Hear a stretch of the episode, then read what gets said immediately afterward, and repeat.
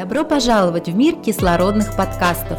Кислород – это образовательный онлайн-проект для НКО и гражданских активистов. Мы знакомим вас с последними тенденциями в жизни некоммерческого сектора.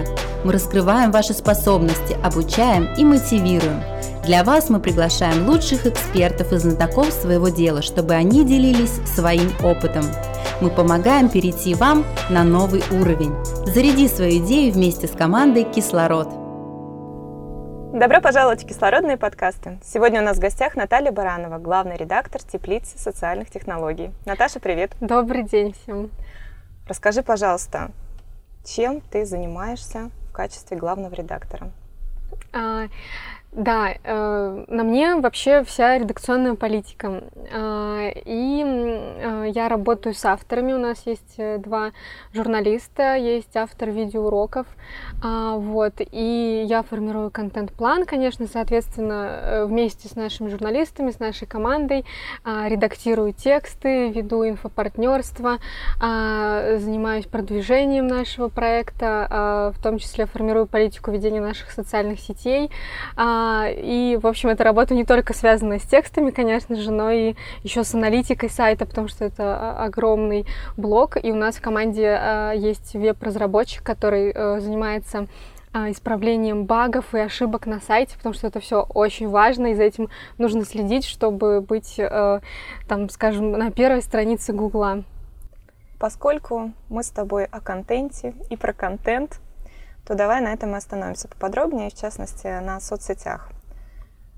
В первую очередь, а, как вы выбираете нужные каналы связи со своей целевой аудиторией, о которой ты уже сказала, и, может быть, дашь какие-то советы нашим слушателям, которые тоже достаточно активны или, может быть, наоборот, недавно начали и не совсем понимают, для кого писать, а, кому отправлять свой месседж? Да, очень хороший вопрос, потому что э, я изучаю, как некоммерческие организации ведут социальные сети, либо просто неформальные э, социальные проекты, и э, замечаешь, какие, в общем-то, ошибки есть и есть чем а, в этом случае точно поделиться, а, потому что зачастую НКО думают, что мы все знаем о своей целевой аудитории, мы сейчас будем а, готовить те материалы, которые мы считаем нужным, но это неправильная позиция, и нужно как раз-таки прийти к пользователю и спросить у него, а что он хочет. То есть главная суть контент-плана, контент-стратегии в том, что все, что вы делаете, должно быть максимально полезно пользователю. И эта польза может быть э, в конкретных там статьях, инструкциях, польза может быть в том, что вы предлагаете такой фановый, немножко веселый контент, вы тем самым заботитесь о человеке, о его досуге, да, потому что соцсети это все-таки, ну, не сайт, это не, не супер серьезно. А, вот, и, наверное, многие а, не проводят вообще изучение целевой аудитории, и в этом плане я советую, а, и, кстати, такой проект «Бременские консультанты» тоже работают по такой технологии, можно а, описывать портрет пользователя. То есть, например, зайти на профиль а, условно сторонника вашей организации, либо человека, кто оставил комментарий какой-то доброжелательный или оставил обратную вам связь, и изучить этот профиль. Но нам важно не то, а, какого он пола, какое у него образование, а, где он работает, социальный статус и вот это все. Нам важно, а, на что он подписан, а, какой контент он постит, и нужно понять, а, какая у него, какой у него есть запрос. А, то есть определить сферу интересов и, может, и главное определить такие страхи, а, то есть такую боль, мы называем это боль целевой аудитории, чтобы на нее потом ответить релевантным контентом. Схема понятна, но в какой момент ты считаешь, и твои коллеги, что вы собрали достаточно информации, сколько таких профилей нужно проанализировать. И уже тоже внутри полученной, собранной информации тоже ведь можно сегментировать аудиторию и разделять людей, потенциальных подписчиков на какие-то конкретные группы. Да, для начала можно начать с трех портретов а, и попробовать а, формировать контент именно вот на основе этого анализа. Но если есть возможность э, условно разделить несколько целевых аудиторий и сделать исследование внутри этих групп, то это правда очень круто. И когда вы разберетесь с этим, можно идти еще дальше. Можно выходить за пределы своей целевой аудитории а, и сделать brainstorm в команде и спросить себя, а, а кому мы еще можем быть интересны. И таким образом вы а, работаете вообще над расширением а, своей аудитории, над привлечением потенциальных волонтеров, сторонников, подписчиков и охватываете не только это целевое ядро, для кого вы существуете, но еще и а, других людей, которые, которым тоже можете быть интересным. Часто СММщики говорят, что один из а, простых способов узнать, что нужно аудитории, какие у нее боли, страхи, чаяния и надежды, это спросить саму аудиторию. Это правильное утверждение, абсолютно. Вот опять же есть такая ошибка, что мы все знаем, что нужно э, пользователю, а, но а, в том числе можно проводить опросы, действительно, а что бы вам было интересно почитать. Например, сделали такой опрос ВКонтакте либо в Фейсбуке и а, уже поняли, а, какая тема точно будет вот интересна. Ну, можно написать материал сейчас про нее. А, вот. Можно собирать обратную связь. А, мы это делаем с помощью истории успеха, так называемых. То есть мы спрашиваем своих э, подписчиков, отправляем Google анкету э, пользователю, спрашиваем, что ты прочитал, посмотрел на теплицы и как тебе это было полезно, то есть как ты применил эти знания э, в своей работе, в своем проекте, может быть, в своей жизни, да.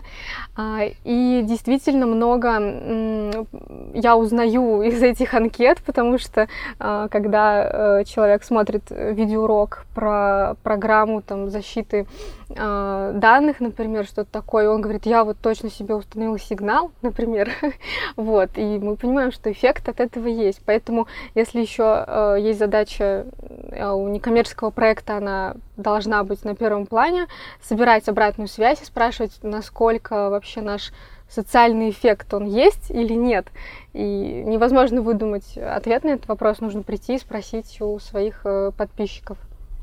Контент должен быть разнообразным, будь то соцсети или сайт. Это факт. Какие форматы у вас заходят лучше всего и какие из них ты можешь порекомендовать, по крайней мере, поэкспериментировать с ними нашим слушателям?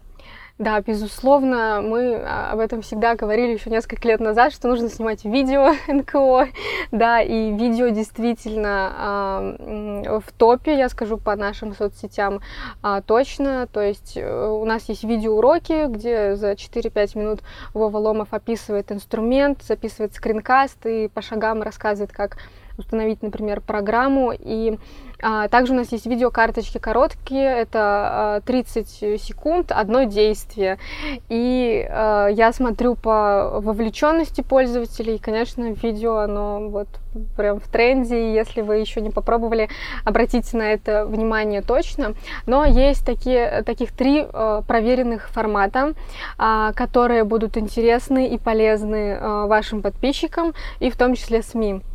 Я тогда про них коротко сейчас э, расскажу. То есть первый формат это инструкции, а, который придумала Медуза в свое время, и он, правда, хорошо зашел в некоммерческих организациях, правозащитных проектах. А, и это очень понятный и полезный формат, когда а, вы на один вопрос отвечаете буквально там 3-5 пунктов можно описать. Например, команда 29 делает такие инструкции, э, условно, а, врач разболтал мой диагноз, что делать, и получается пять советов, что делать в этом случае. А, вот. Материал этот очень виральный. Когда пользователь видит что-то полезное, он обязательно хочет поделиться этим со своими коллегами и друзьями и репостить себе э, на стену. А второй формат — это, конечно, истории.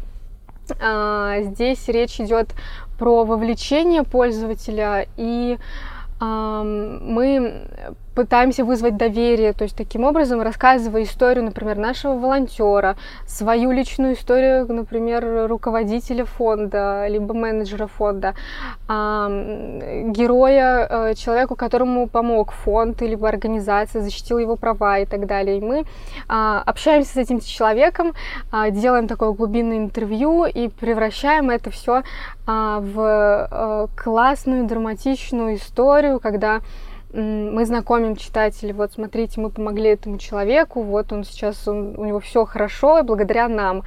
А, вот, такой формат у таких дел, если вы хотите вдохновиться, читайте, конечно же, такие дела. А, и там вот эта драма, она очень хорошо показана, и главное, что в этих историях э, в конце не все плохо, а предлагают помочь э, фонду, проекту, который будет помогать таким же людям, как вот этот герой. Вот, есть еще третий формат, э, вопросы и ответы. Он близок э, к памяткам, к инструкциям, э, но э, тут вы можете использовать э, ресурсы вашей команды. То есть у вас в любом случае есть эксперты, есть психологи, а, консультанты кризисной службы, юристы а, и так далее. И вы просто задаете, а, описываете жизненную ситуацию какую-то проблемную, задаете вопросы, и в итоге получается материал, что ваш эксперт отвечает на вопросы, например, читателей, либо объясняет, как быть в той или иной ситуации. Это тоже очень полезный тип контента, и опять же он может быть интересен СМИ, потому что для СМИ э, тоже важно давать пользу э, читателям издания, и такие форматы можно смело предлагать каким-то медиапроектам. Давай я еще раз проговорю. У нас три основных формата. Это какие-то инструкции или чек-листы, истории, формат вопроса и ответа, ну и видео, безусловно. Знаешь, в чем часто проблема?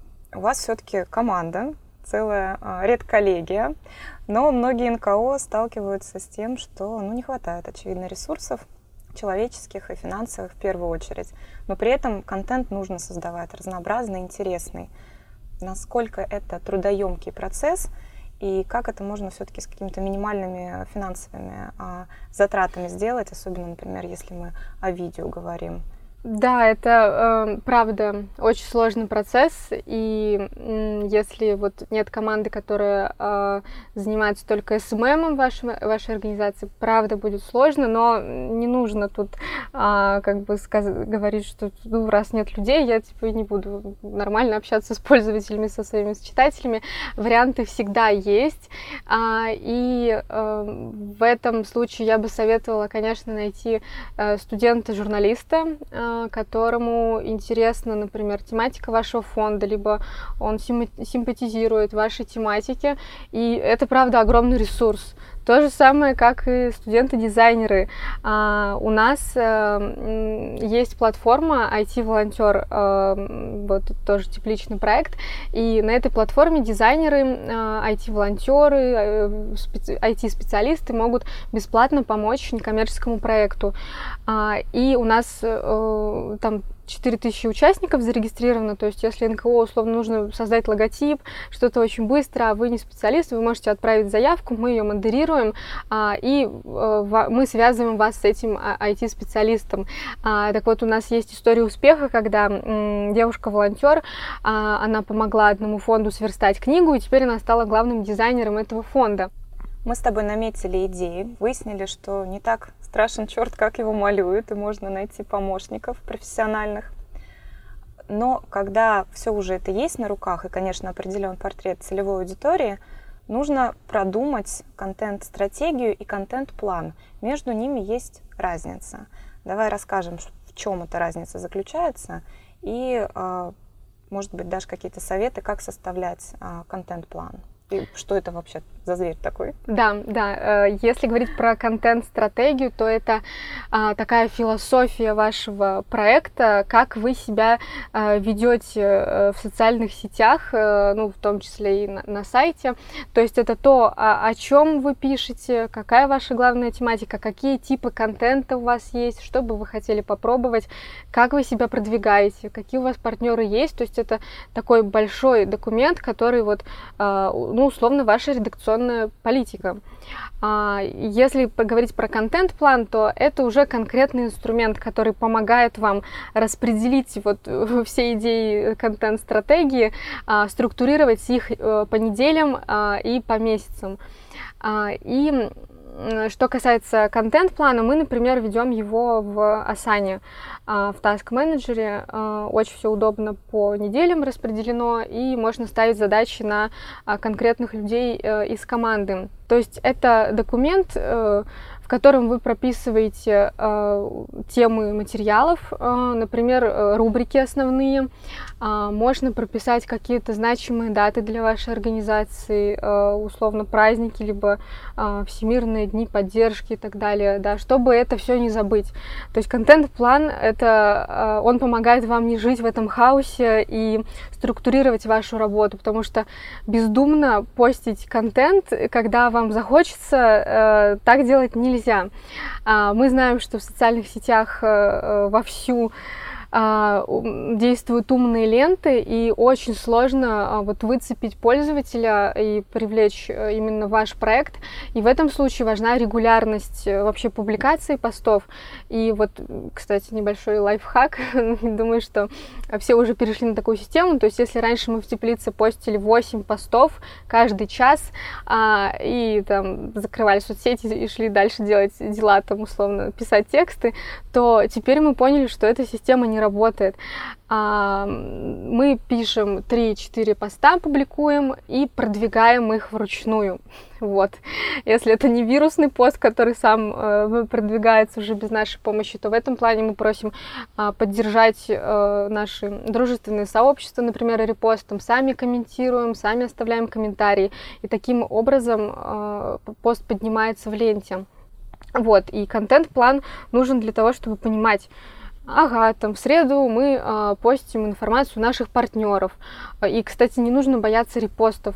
Э, если у вас немножко не хватает своего контента, берите его у других, договаривайтесь о, о взаимном э, постинге. И если материал интересный, еще он подходит для ваших э, подписчиков, почему бы его не взять? Вот, пользователю, читателю вообще все равно, откуда этот контент, главное, чтобы он был полезен. Наверное, здесь как раз можно добавить э, насчет умной ленты и репостов, что умная лента, такие бездумные репосты все-таки не любит. То есть любой репост, он должен быть еще сопровожден а, какими-то комментариями, личным мнением, или можно, например, сделать а, скриншот и добавить его как иллюстрацию и написать уже какой-то свой комментарий, или попросить гостевой пост написать. Но давай расскажем как раз, чего не любит умная лента и что это такое, все-таки для тех, кто не совсем в курсе. Да, это алгоритм, который э, выводит ваши посты, э, рекомендует ваши посты в ленту пользователей, но дело в том, что сами создатели не могут объяснить, как работают эти умные ленты. И э, тут можно действовать только путем экспериментов. Э, конечно же, очень сложно сейчас попасть именно вот найти свою целевую аудиторию, потому что посты некоторые занижаются, если у них мало лайков, репостов, комментариев, а, то, в общем, пост этот не видит. То есть, условно, там у нас 11 тысяч человек э, подписчиков ВКонтакте, некоторые посты, э, если их не продвигать, там может быть, например, 300 просмотров не нужно отчаиваться, нужно просто наладить систему да, э, поддержки со стороны партнеров а, и, возможно, самим заниматься продвижением. Но и в этом плане, чтобы найти как раз, э, э, достучаться до пользователя, проломить вот эту конкуренцию среди СМИ, а, рекламных объявлений и, и кучу всего еще других проектов, нужно каждый день себе еще задавать вопрос, почему именно этот пост а, я сейчас публикую, чем он будет полезен. Вот, если это какой-то там отчетный контент, что у нас что-то прошло, мы что-то организовали, а, вот, вот это вот не надо, потому что это это, никакой пользы в нем нет. А лучше, если у вас какая-то акция, семинар прошел, то, например, а, помочь читателю, условно, а, пять главных идей, которые были озвучены на этой конференции, семинаре и так далее. Но э, главное вот в этом плане я все про пользу говорю, да. Вот. И еще один важный момент. Делайте рассылки это э, классный инструмент как раз прийти э, как раз в личное сообщение к читателю. Э, и открываемость рассылок, она 90%. Э, если э, обычного поста вот может посмотреть там только несколько сотен, условно, если ну, в масштабах нашей группы брать. А, вот, я делаю рассылки ВКонтакте, то есть раз в неделю я отправляю самое важное, интересное, что у нас было опубликовано. Также у нас есть email рассылка, там уже, конечно, конечно, больше подписчиков, там 5000, а, вот. И это хороший инструмент именно работать вот с этим ядром. Если люди подписались, а там добровольно на нее подписываешься, можно также добровольно отписаться, но по моему опыту, если они подписались, они не отписываются. Смотри, соцсети разные, требования, конечно, разные, но в целом, что делает пост хорошим, помимо той пользы, что самое важное, о чем мы уже с тобой говорили, визуальная составляющая. Часто вижу, что многие посты идут просто простыней без э, каких-то пробелов, это нечитабельно, это сложно. Бывают опечатки, бывают ошибки. Давай вместе с тобой соберем да, главное идеальный, Я тоже вижу пост. такие а, простыни, иногда, конечно, говорю, вот главный пример, как не нужно делать, да, забыли про типографику, ну все, его уже не прочитают. А, и на самом деле еще важный момент, э, если вы, а, может быть, какой-то свой шаблон уже разработали для соцсетей, это тоже очень круто, это говорит о вашем фирменном стиле, например, у ОВД Инфо, если посмотреть их группу в соцсетях, а, там есть разные шаблоны для разных рубрик и ты смотришь, э, ребята классно делают, у них красиво все выглядит.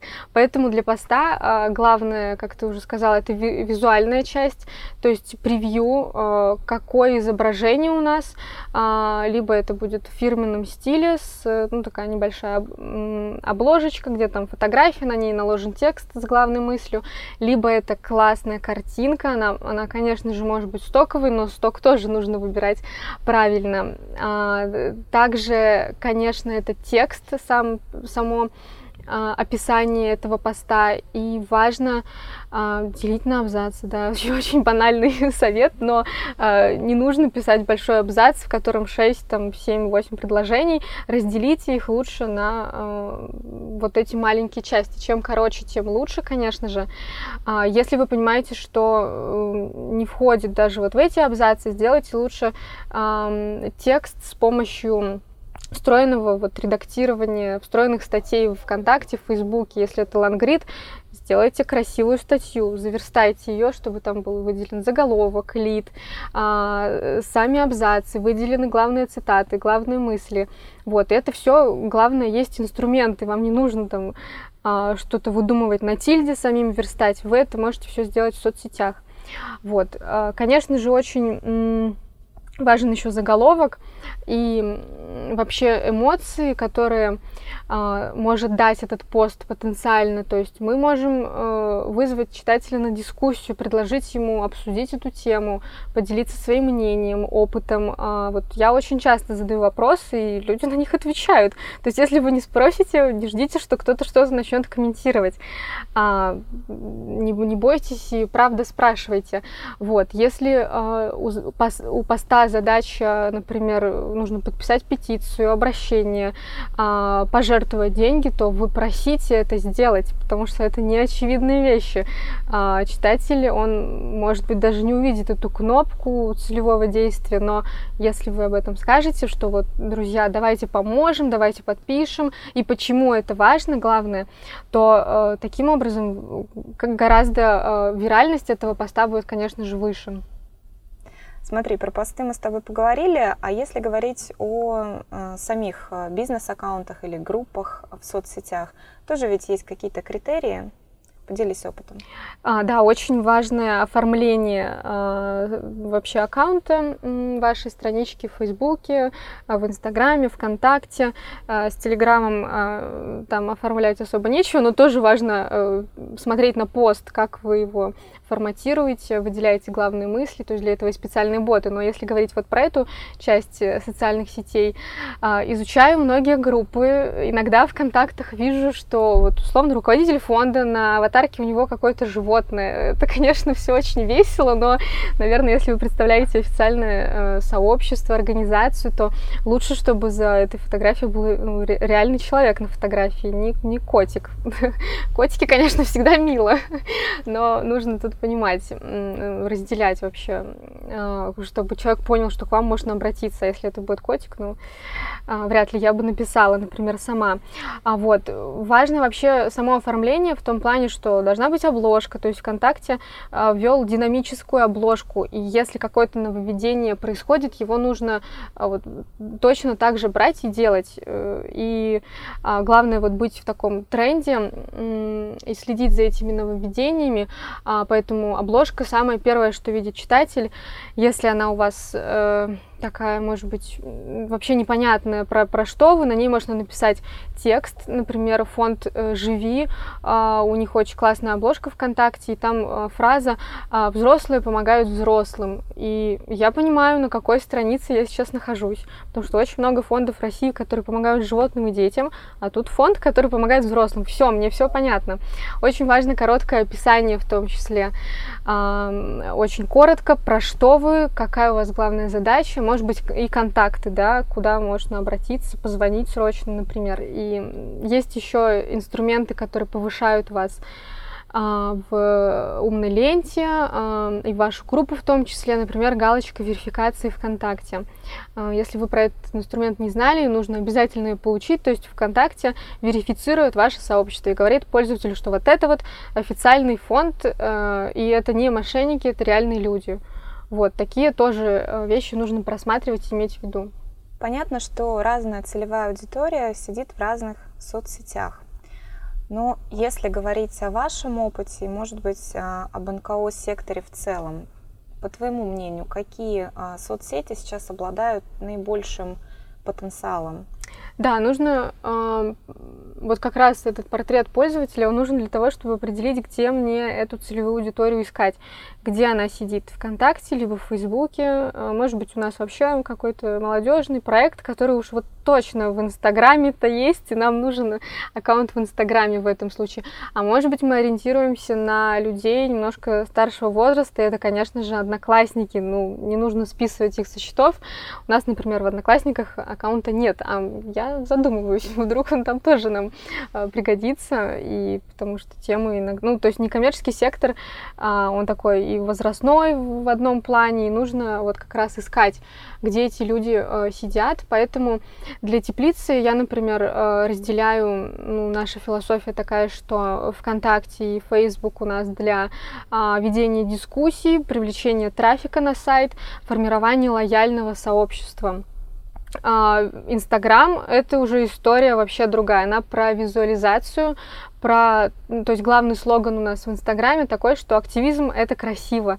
И мы даем а, фотографии с лучших а, компаний, например, общественных, активистских, они, правда, э, там классные снимки. Это, конечно же, в Инстаграме визуальный контент. Ну, иногда там я еще записываю какие-то сторис, рассказываю, что у нас в теплице происходит, какие новые онлайн-курсы запустились и так далее. Это тоже эффект такого личного присутствия. Вот с тобой здесь разгов... разговариваю, здесь сейчас, не нужно там ставить камеру, записывать лекцию. Все просто, можно это сделать в Инстаграме. А в Телеграме у нас есть два канала. А, один канал а, руководителя теплицы Алексея Сидоренко, и он там делится своими мыслями, потому что а, огромные опыты у Алексея. Даже интересно почитать, какие книги он, например, прочитал, он там об этом рассказывает. Вот. И канал новости теплицы, там уже его ведет э, наша журналистка Екатерина Ульянова, и там уже можно найти подборки, тоже, опять же, такое личное обращение. Привет, я Екатерина Ульянова, журналист Теплицы, я бы хотела порекомендовать такую-то статью. Это уже там небольшое, небольшое количество подписчиков, но тем не менее, вот виральность этих а, постов, она куда выше, потому что пользователь может в Телеграме а, посмотреть вашу ленту, например, выходные, всю ее пролистать. И тут важно очень отбирать вот самый-самый такой полезный контент именно в Телеграме. Вот, поэтому тут тоже, опять же, я скажу так, экспериментируйте и смотрите. А, например, в Фейсбуке у нас всегда лучше заходят дискуссии. А ВКонтакте не так. ВКонтакте опросы, например, заходят. Поэтому экспериментируйте с разным форматом контента, и смотрите, вот а, какая аудитория, где может быть более лояльная. То есть, условно, если нам нужно подписать петицию, может быть, мы делаем акцент на Facebook в этом случае. Ну и, конечно, анализируйте, да, где это, э, ну, статистика, она вообще позволяет понять вот этот, э, как, какой контент был самым лучшим на этой неделе, какие посты зашли, какие нет, и вы а, смотрите, окей, этот пост зашел, значит, что я в нем сделал хорошо? Ага, там текст хорошо написан, есть призыв к действию, красивое оформление. Вы все это себе запомнили, и потом такие посты вы будете делать просто чаще и в других социальных сетях. Такой массив информации. Я знаю, что вы пользуетесь Asana Slack, но если говорить э, обо всей этой аналитике без таких сильных деталей, а, как ты удерживаешь всю эту информацию, структурируешь? Потом это же тоже не вечно какие-то тренды или а, выстрелившие посты. Во-первых, э, мы пользуемся Google Data Studio. А, это инструмент от Google, и Алексей Сидоренко недавно делал вебинар, а, как э, всю аналитику можно свести, вот именно а, визуализировать в этом инструменте. Вот. Мы, соответственно, все собираем в одну таблицу э, в Excel, в Google, и я выгружаю данные с ВКонтакта, с Фейсбука, с Ютуба, да, это все получается в одном документе, и потом мы смотрим а, и рост подписчиков, и какие самые были популярные посты. Вот, это, это позволяет посмотреть на весь проект вообще в масштабе, то есть у нас там и аналитика сайта собрана, аналитика соцсетей, а, какие были подписчики, там, там еще есть, конечно, много разделов про баги на сайте, и ошибки, которые вот исправляют как раз э, разработчик, а, но для, может быть, конечно, многие НКО пользуются вообще Google аналитикой.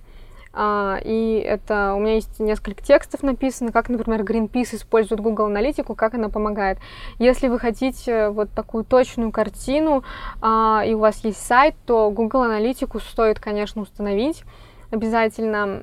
Вот. Но если вы пока э, очень активны в соцсетях, и сайта, может быть, у вас и нет, то встроенная аналитика ВКонтакте и Фейсбуке, она тоже хороша, ее тоже очень легко изучать. Наташ, ты журналист, очень опытный, а, с большим уже списком а, статей и а, различного рода публикаций, и сама работала с НКО, и теперь непосредственно возглавляешь теплицу. Знаю, что часто у многих организаций сложности а, в общении с журналистами.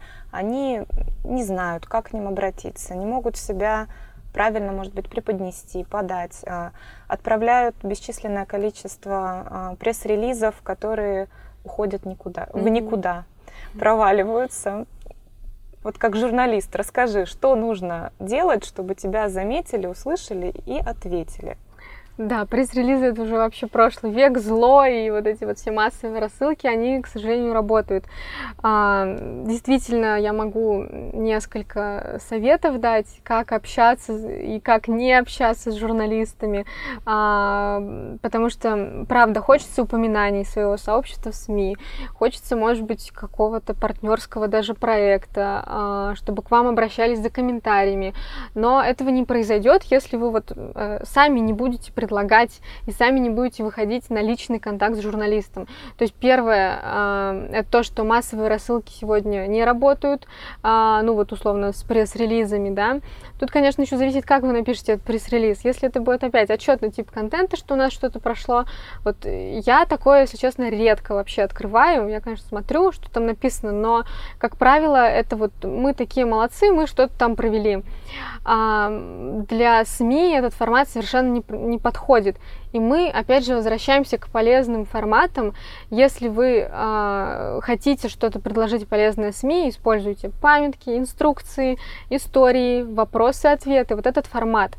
А, и, возможно, вам не нужно делать рассылку, вам не нужно 200 публикаций э, о вашем проекте, возможно, лучше сделать три качественных публикаций в трех, ну, там, независимых или классных изданиях, которые вам нравятся, и вы считаете, что они, ну, правда, они хорошо работают, и вам интереснее с ними посотрудничать, чем там, не буду называть с какими изданиями, а, но а, в целом лучше это, конечно, личный контакт с журналистом, а, и когда он есть, и когда, например, журналист, он даже переживает, он симпатизирует вашей теме, он уже сам а, будет вам писать, а что у вас, может быть, что-то новенькое есть в проекте.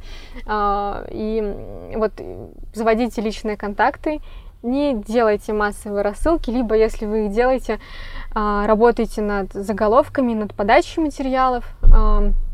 И еще, наверное, важная история, что понимаете вообще, какие у вас ресурсы, у вас они большие для у НКО, всегда много экспертов, и вы сами уже эксперт в своей области, условно, там, градозащита, правозащита, а, там, экология, и вот правда, журналисту иногда не хватает а, комментатора, человека, который расскажет, чем там обернется новый законопроект, а что там опять депутаты предложили, а как это скажется на обычных жителях, и вы в этом плане можете пользоваться, в общем, написать личный журналисту, там, привет, я рассказать о своем опыте и почему вы эксперт в этой теме.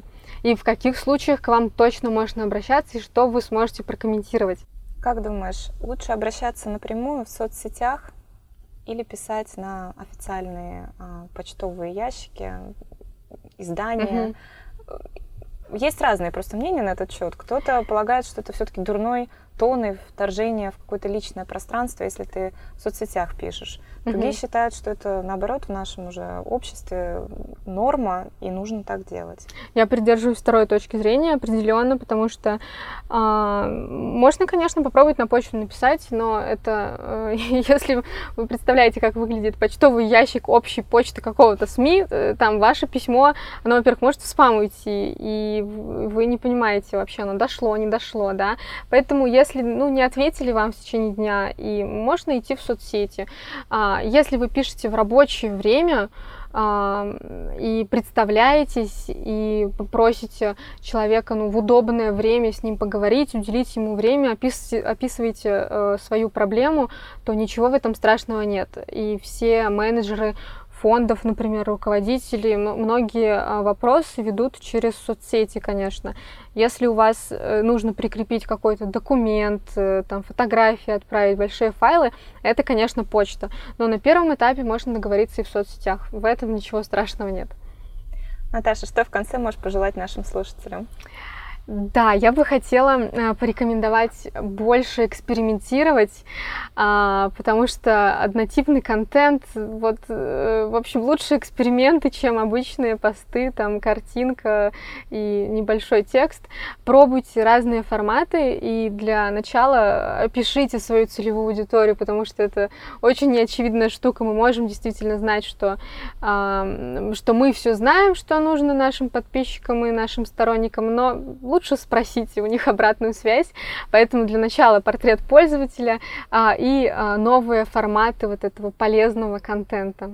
Спасибо тебе большое за сегодняшнюю беседу. Спасибо вам, коллеги. Друзья, напоминаю, что сегодня у нас в гостях была Наталья Баранова, главный редактор теплицы социальных технологий.